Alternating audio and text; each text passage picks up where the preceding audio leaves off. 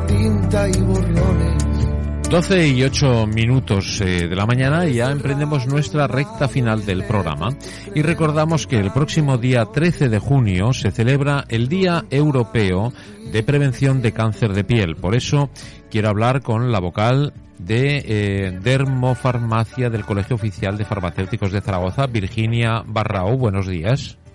Hola, buenos días. Buenos días, encantados de saludarte y tenerte en este programa, recordando que el próximo día 13 celebramos ese Día Europeo de la Prevención de Cáncer de Piel.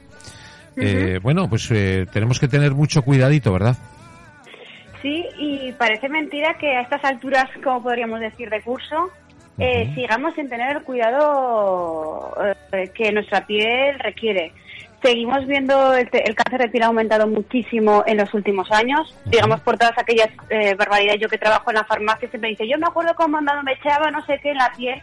Sí que es verdad que ahora eh, utilizamos crema de sol, pero solo lo identificamos cuando vamos sobre todo a la playa y a la piscina. Y no nos damos cuenta que en España tenemos 300 días de sol al año y que nuestra piel todos los días incide el sol y esto va eh, minando nuestra nuestra piel. Y además este año con el COVID eh, se ha estimado que hay unos 1.100 casos de cáncer de piel sin, sin diagnosticar. Ajá. Y claro, el tema que tiene esto es que es un cáncer que da alto grado de metástasis y eh, no es lo mismo coger un cáncer en un estadio primario, por decirlo así, que más eh, en un estado más evolucionado. Bueno, ¿qué podemos hacer para prevenir?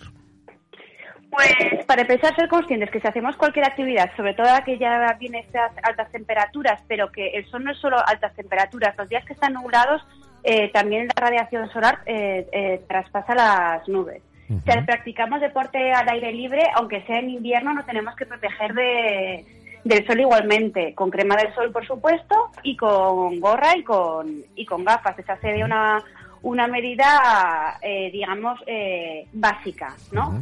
Y por otro lado también ciertas recomendaciones eh, que nos siguen fallando y son las que detectamos es, eh, el otro día hablaba con una derma por este tema de, lo de los melanomas y decíamos, ¿cómo puede ser que en un país que en el fondo somos consumistas, es decir, todos tenemos cuatro o cinco camisetas, cuatro o cinco pantalones, eh, racaneemos ahí con la crema de factor de protección solar que hasta el último culo y hasta las cortamos por aprovecharlas de un año para otro, cuando un factor de protección solar de un año para otro está demostrado que no nos va a proteger eh, del cáncer de piel. Entonces, lo que hay que hacer con los protectores eh, del año pasado es ir al punto amarillo y tirarlos. Es como si nos vamos de vacaciones y nos vamos con un coche que no ha pasado la ITV Ajá. pues es un riesgo para nuestra salud. Entonces, esta es una, una medida que aún nos cuesta como mm, incorporarla en nuestros hábitos. Digamos que todos los años, igual que nos tendríamos que hacer un chequeo de nuestras pecas y revisarnos nuestras pecas frente al espejo y cualquier cosa que veamos que ha cambiado de tamaño, una, una cosa nueva que ha aparecido, pues preguntar, sería coger los factores de protección del año pasado, irnos al punto amarillo y adquirir unos nuevos. Ajá. Eh, ¿Solamente el sol incide?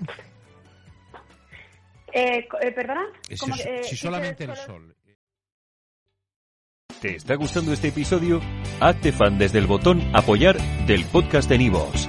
Elige tu aportación y podrás escuchar este y el resto de sus episodios extra. Además, ayudarás a su productor a seguir creando contenido con la misma pasión y dedicación.